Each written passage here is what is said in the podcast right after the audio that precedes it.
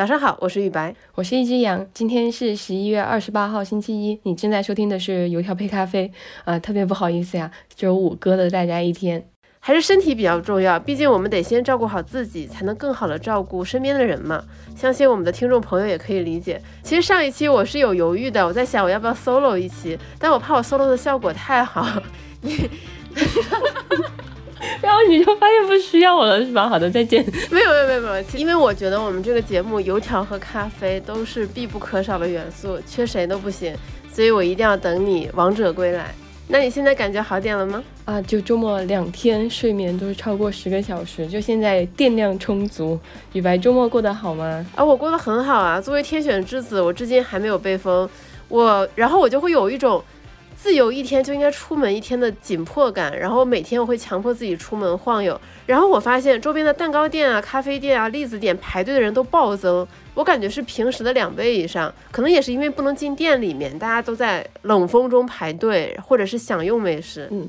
嗯，那非常谢谢雨白记者从这个咱们东城区发来的身边的商业资讯观察哈。那今天想跟大家分享两条商业资讯，一条呢是关于被股神巴菲特看中的巴西独角兽 New Bank，那另一条资讯呢其实是关于梅西的新代言，他刚刚成为极兔速递的全球代言人。然后借这个机会，我们也想和你分享一下这家神奇的公司。那我先从离我们比较远的这个巴西独角兽开始说起。我怎么会想到今天跟大家说这个事儿呢？是因为周末的时候，我读到一篇文章，哇，周末还加班，太辛苦了，就是为听众服务，对吧？责无旁贷。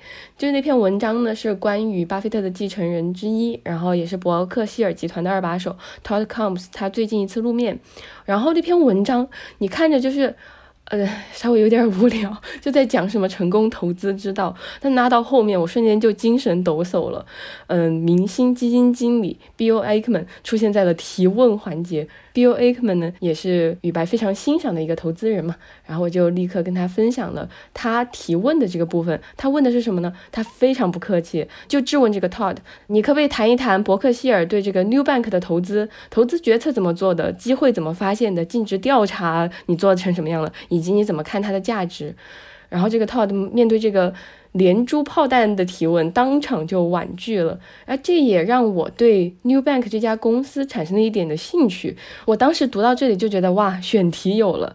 就为什么这么说呢？New Bank 它是全球最大的数字金融平台之一，但是我们在国内呢，其实不太能读到关于它的这个资讯。去年在美国上市的时候，当时的市值就超过百亿美元，成为了拉美地区市值最高的上市银行。但几乎一年过。去了，他过得怎么样？我们是不了解的。就因为这份好奇，所以今天就很想把 New Bank 这家公司介绍给你。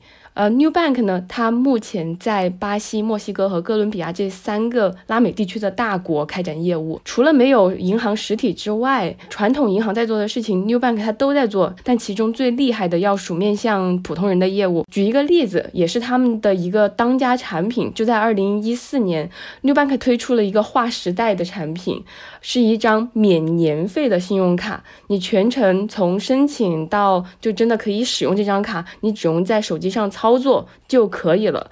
那在巴西这种银行体验又不好、费率又很高的地方，这一张和万事达联名的小紫卡，顺利的帮他打开了市场。实际上，现在你去他的官网上，几乎每一个页面都离不开这张卡。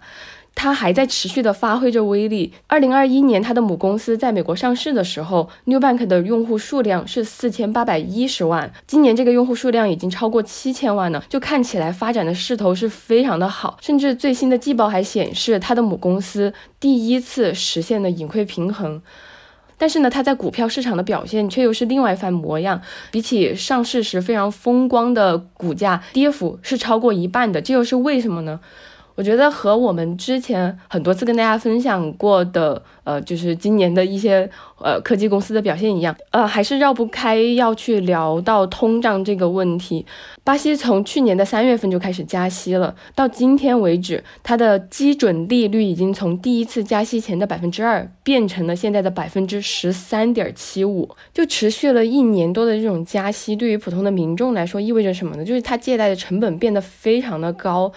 这自然而然我们就能够想象他们可能会面临的后果。第一就是要么就是不消费了，要么就是很可能他们会出现还不上贷款的情况。然后第二点是它的盈利能力受到了考验，像 New Bank 这样。靠单一的低费率的产品获客的公司，其实它要实现持续的发展，离不开两件事情。第一个就是用户总量的持续增长，第二个就是依靠现有用户，他不断的复购，继续买账，他未来会推出的产品。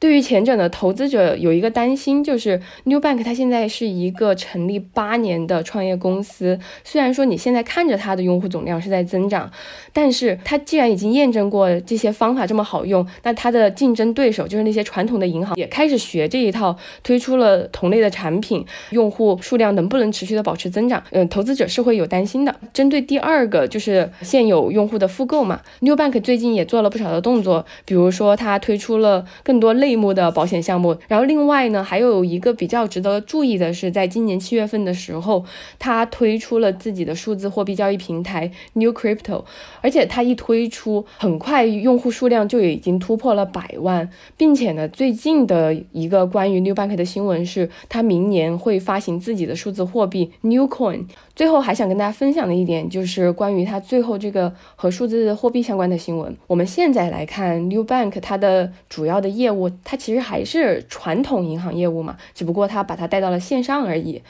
但是它最近在数字货币上的这些举动，会让大家觉得，哎，它这么一个做传统金融的公司，是不是也要慢慢向这种新兴金融靠近了？这个对于公司的发展策略来说，好像是非常合理的。而且特别是在巴西那样对加密货币管的比较宽松的地方，是合理的。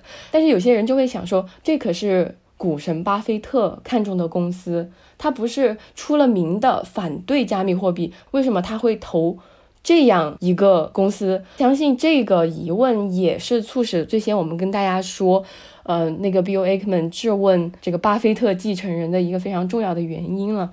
所以这家公司还是蛮值得我们未来继续对它保持关注的。那么我们再来关注一下近期的最大热点，也就是世界杯。这个梅西进球了，阿根廷在世界杯之旅终于获得了首胜。那么我相信，比赌球的人更关心阿根廷世界杯之旅的，可能就是极兔速递了。为什么这么说呢？极兔速递在十一月二十六号晚上官宣，梅西成为他们品牌首位全球代言人。随着阿根廷终于获得了首胜，他们就发了一大堆通稿，就说梅西刚官宣成为极兔的代言人，就收获了世界波，对吧？双喜临门。但比起这次代言本身，我们更想和你聊一聊极兔这家公司，因为我相信大部分人和我一样知道这家公司应该是因为拼多多，而且就是这一两年的事情。这样一个二零一五年成立、二零一九年末才进入中国的品牌，据最新的报道说，它目前的估值高达一千三百亿元。极兔究竟凭什么呢？这只疯跑的兔子它到底是什么来头？然后今天呢，就想跟大家稍微展开聊一聊。那么极兔。就我们很熟悉的名字是极兔速递嘛，但极兔其实只是这家公司进入中国之后起了一个好听的形象化的名字。它最开始的前身真正的名字叫做 JNT Express，呃，记住这个 JNT 啊，这个是伏笔。在二零一五年呢，原本是 OPPO 印尼负责人的李杰创办了极兔啊，这里也包含一个考点。呃，换句话说呢，极兔它是从印尼起家的，到了二零一九年末呢，它才开始进军中国。我特别感慨的一点是，对于我们普通人来说，疫情这三年，别说取得什么十足的进展、职业生涯的突破，连维持现状都很难。但是这只兔子却把中国的快递行业搅得鸡犬不宁。想知道他怎么做到的，那就要从极兔的创始人李杰开始说起。那么李杰是什么来头呢？他身上其实最大的标签就是段永平的门徒。大家都知道，段永平创办了步步高、OPPO 和 vivo。最开始，李杰是步步高的销售冠军。他走到哪儿，那个地区的销售数字就会直线上涨，特别漂亮。之后呢，他又从步步高去了 OPPO，成为了 OPPO 苏皖地区的销售负责人，然后业绩也是非常漂亮。再后来呢，据说也是段永平为了考验他，又把他打引号下放到了甘肃和新疆。再后来呢，李杰又接受了新的挑战，就是去印尼开拓 OPPO 的海外市场。那在印尼待了几年，他发现印尼的物流特别差，OPPO 寄手机经常会寄丢，然后他就认为这里有商机。于是，二零一五年，他离开了 OPPO，搞极兔。据说在他离开的当年，OPPO 还设立了礼节奖，用来奖励那些销售冠军。哇，一个人在他离职的前公司能有一个以自己名字立的一个奖，这是一种什么样的体验？但是呢，李杰真的离开了 OPPO 吗？是也不是。还记得我们前面说这家公司叫 JMT Express 吗？J 是 Jet Li，就是李杰的英文名。那 T 是谁呢？T 是陈明勇，也就是 OPPO 的创始人。那 JNT 又是怎么做起来的呢？我觉得可以举一个小的例子，在当时的印尼快递行业，上门取件是要收费的。极兔是第一家公司说我们不收取件费，我们只收快递费，而且我们的速度还特别快。大家可想而知，就是我们中国人这种勤劳吃苦的个性，很快极兔就干掉了印尼当地的快递公司。然后之后东南亚也很少找到敌手。但是呢，随着极兔的做大做强，中国的几大快递巨头肯定也不甘示弱嘛，说我们也要往东南亚发展。都想抢极兔的生意，极兔心想，我肯定不能坐以待毙，我要反过来，我要进入中国市场。所以呢，二零一九年末，极兔就开始进入了中国。但你想，四通一达这几家公司都是在中国耕耘了二十多年的老公司，就他们已经搭建了非常坚固的快递网络。极兔作为一家全新的公司，他怎么干得过这几家大厂呢？首先，他就面临第一个问题，就是没有人手。你怎么样在各个城市铺设网点？这是他遇到的第一个问题。但是这个问题很好解决。前面我们说了，李杰在 OPPO 也好，在步步高也好，他都是负责销售的，他非常了解和熟悉 OPPO 的销售网络，所以他可以借助这个网络搭建自己的渠道。但是有了这个网络，那怎么样解决货源的问题呢？对吧？你要你要做快递，首先你要取到货，然后通过你这个网络来运输，最后再把货送到顾客手中，对不对？没有货怎么办？那么另外一个重要人物就出场了，就是拼多多的黄峥。众所周知，极兔的发展其实就是和拼多多紧密绑定起来的。我很想在这里插一句，就是我对这一点印象还挺深的，就是我收到的所有的拼多多快递都是极兔的嘛，而且他们都有一个共同的特点，就是他们都被拍扁了。就是，然后我就会觉得，为什么就这个每一次给我送来的快递都被拍扁的公司，能够发展的起来，没有被淘汰掉？对我觉得小杨老师的这个体验非常真实，就是所有使用过极兔快递的人对他的印象，我觉得都不会太好。但是他有个非常致命的优点，就是便宜。那再回到我们前面说的话题，通过 OPPO 的销售网络，极兔解决了人手的问题、渠道的问题；通过拼多多解决了货源的问题。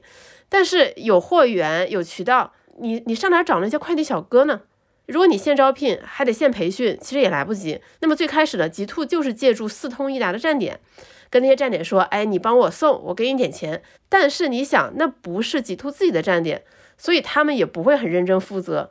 我觉得这也是导致出现小杨刚才说的，对吧？每个快递都被拍扁的原因。那么可想而知，极兔进入中国之后，前几个月口碑非常差，他们的合作伙伴抱怨很多。就是所有人都很悲观，觉得说，哎呀，我们是不是要完蛋了？据坊间留言，这个时候黄峥站出来说，只要你们未来几个月单量达到多少多少，我们拼多多拿出多少多少亿资金，我可以助力你们烧钱，而且呢，我们会对你进行全力的资源倾斜。据媒体爆料，极兔在十个月烧了两百亿元，非常可怕的数字。就是四通一达，到了二零二零年之后，会觉得说，哎呀，我们厮杀了二十多年。终于可以提提价，过上好日子了。结果极兔杀了过来，极兔就是极兔就是一只疯跑的兔子，它几乎是不要命的玩低价策略，甚至用倒贴的方式来抢占市场。那到了二零二一年，非常爱烧钱的极兔又花了六十八亿的巨资收购了百世快递的国内业务。到了二零二二年，也就是今年，极兔的动作就更频繁了。但是呢，它这些动作主要是针对海外市场的，比如它一月进了中东，二月进了拉美，八月进了欧美。随着拼多多上线了跨境平台 Temu，极兔作为他们的老伙计，肯定是就是紧密合作，也在紧锣密鼓的推出各种新的服务来配合拼多多。据媒体报道，极兔内部喊出的口号是：我们未来对标的不是什么顺丰，不是什么三通一达，我们对标的是要做中国的 UPS。但是呢，理想很丰满。现实很骨感，今年的极兔可以说是麻烦缠身。由于它一直在烧钱，其实很多加盟商自己也往里倒贴了很多钱。这么多年一直在烧，其实加盟商是有很多怨言和抱怨的。与此同时，极兔今年其实也遇到了很多负面新闻，比如今年上热搜的毕业证、学位证寄丢，极兔只肯赔一千多的这件事情。而且就像我们刚才说的，在所有快递公司里边，极兔的口碑它一直以来都是垫底的。因此呢，在梅西官宣下面的评论，很多都是网友的讽刺。哎呀，这笔代言费又要靠坑多少用户，或者是赔多少钱来赚回来。所以，对标 UPS 的极兔究竟能走多远呢？我们未来也会持续关注。那接下来由我为大家带来今天的一句话新闻。嗯，B 站 UP 主 Oh My Gosh 最近发布了一款名为“德意黑”的开源字体。这款字体的动人之处远不止于它的灵动好看，啊，以及它还可以供个人和企业免费商用，更在于它是通想通过完全开源的形式，鼓励更多人在此基础上创造自己的字体。总之，就非常推荐大家可以去试用一下这款字体，我个人是蛮喜欢的。好的，以上就是我们油条配咖啡今天的全部内容。祝你今天有一个好心情，元气满满。嗯，拜拜，我们周三再见。拜拜，周三见。